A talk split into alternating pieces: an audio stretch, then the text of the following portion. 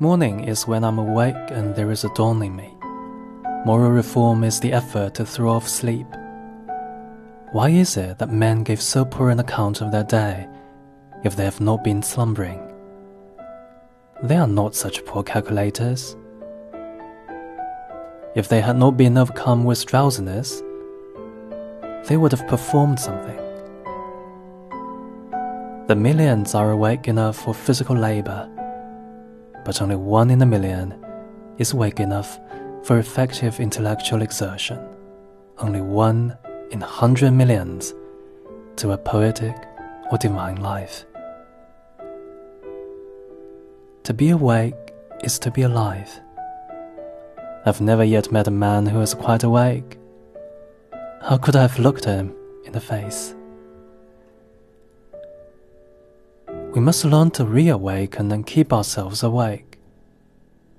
Not by mechanical aids, but by an infinite expectation of the dawn, which does not forsake us in our soundest sleep.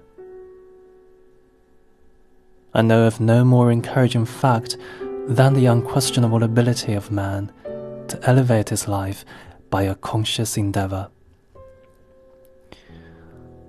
It is something to be able to paint a particular picture or to carve a statue and so to make a few objects beautiful.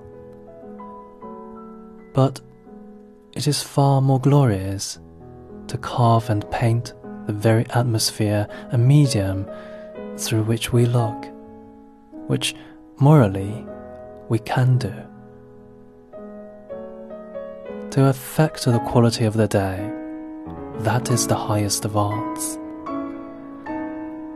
Every man is tasked to make his life, even in its details, worthy of the contemplation of his most elevated and critical hour.